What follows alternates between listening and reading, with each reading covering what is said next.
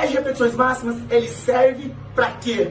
O que é o teste de repetições máximas? Então, o primeiro ponto que eu preciso que você entenda é: o teste de repetições máximas ele serve para você identificar a força máxima dinâmica dos seus alunos, ok?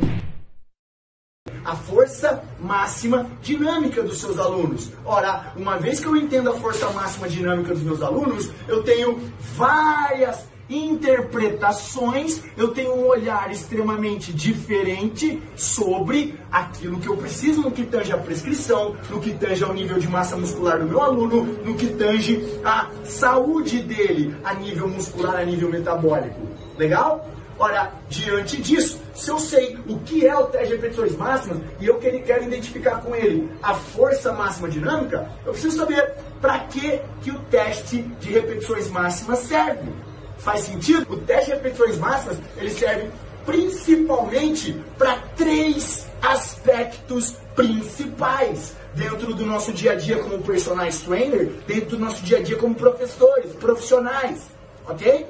Ele serve para três aspectos principais. Quais são esses três aspectos, professoradores? O primeiro, o primeiro aspecto principal é para você automaticamente, como eu disse, identificar o nível de força máxima do seu aluno. Então, o primeiro ponto do porquê é interessantíssimo nós aplicarmos o teste de repetições máximas é saber identificar o nível de força máxima dos meus alunos. Faz sentido? Ok. O outro ponto, o segundo ponto que, eu, que, que nós temos para fazer o teste de repetições máximas, o segundo intuito aí do porquê nós fazemos o teste de repetições máximas, é automaticamente para nós avaliarmos, olha que bem para mim o que eu estou te falando, meu fisiologista, a saúde muscular do meu aluno. Avaliar a saúde perante o nível muscular dos meus alunos, professor Adonis. Eu ouvi direito? Ô louco, tio! Ô louco, tio! Eu ouvi direito? Sim, meus fisiologistas, vocês ouviram direito. O teste de repetições máximas, ele vai juntamente com uma outra ferramenta chamada IFMR, Índice de Força Máxima Relativa. Presta atenção no que eu estou te falando. Índice de Força Máxima Relativa, você vai entender, primeiro, você vai entender, primeiro, meu amigo, avaliando a saúde muscular do seu aluno.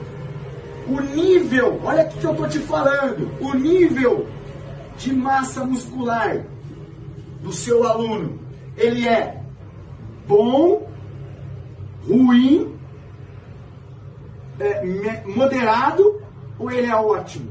Olha aqui o que eu estou te falando, meu fisiologista, que é possível nós entendermos através da simples aplicação do teste de repetições máximas, ele nos, dá, ele nos dá a oportunidade de eu saber também avaliar a saúde muscular do meu aluno, o nível de massa muscular do meu aluno. Legal? Ora, se eu sei o nível de massa muscular do meu aluno, se ele está ótimo, bom, ruim ou moderado, eu entendo a partir daí a fazer algo que ninguém vai te contar na faculdade. Olha, o que, professor Adonis? Isso que eu te conto.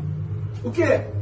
Se você sabe, através do teste, se o nível do seu aluno de massa muscular está bom, ruim, ou moderado, ou péssimo, ou está um lixo, Ai, eu já sei, eu vou ver através do olho se ele tá magrinho, a camiseta tá sobrando, é porque tá ruim. Para com isso! Ai, eu passei a fita, se ele não tem 40 de braço, quer dizer que ele é fraco, que ele é frango. Para com isso! E o outro aspecto, e o terceiro aspecto, qual é, professor Adonis? Esse aqui é show. Olha aqui como que é louco.